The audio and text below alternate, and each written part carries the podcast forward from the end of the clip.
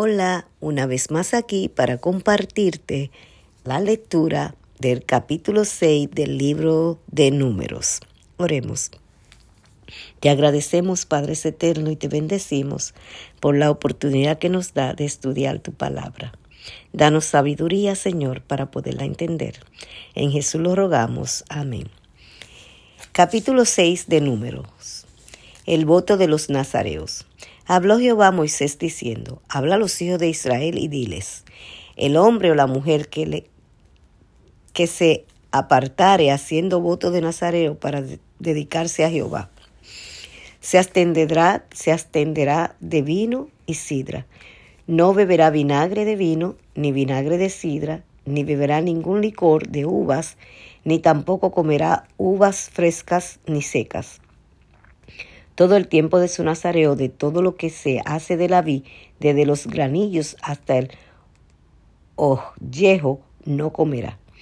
Todo el tiempo del voto de su nazareo no pasará navaja sobre su cabeza hasta que sean cumplidos los días de su apartamiento a Jehová. Será santo, dejará crecer su cabello. Todo el tiempo que se apartare para Jehová no se acercará persona muerta, ni aun por su padre, ni por su madre, ni por su hermano, ni por su hermana podrá contaminarse cuando mueran, porque la consagración de su Dios tiene sobre su cabeza. Todo el tiempo de su nazareo será santo para Jehová. Si alguno muriere súbitamente junto a él, su cabeza consagrada será contaminada. Por tanto, el día de su purificación raerá su cabeza, el séptimo día la traerá, la raerá. Y el día octavo traerá dos, dos tórtolas o dos palominos al sacerdote a la puerta del tabernáculo de reunión, y el sacerdote ofrecerá una en expiación y la otra en holocausto, y hará expiación de lo que pecó a causa del muerto, y santificará su cabeza en aquel día, y consagrará para Jehová los días de su nazareto, y traerá un cordero de un año en expiación por la culpa, y los días primeros serán anulados por cuanto fue contaminado por su nazareto. Esta es la ley, pues, la ley de Nazareo, el día que se cumpliera el tiempo de su nazareto, vendrá a la puerta del tabernáculo de reunión y ofrecerá su ofrenda a Jehová, un cordero de un año sin tacha en holocausto y una cordera de un año sin defecto en expiación y un carnero sin defecto por ofrenda de paz. Además, un, un canastillo de tortas sin levadura, de flor de harina amasadas con aceite y hojaldres sin levadura untadas con aceite y su ofrenda y sus libiaciones. Y el sacerdote lo ofrecerá delante de Jehová y hará su expiación y su holocausto. Y ofrecerá el carnero en ofrenda de paz a Jehová con el canastillo de los panes sin levadura. Ofrecerá a sí el sacerdote su ofrenda y sus libaciones.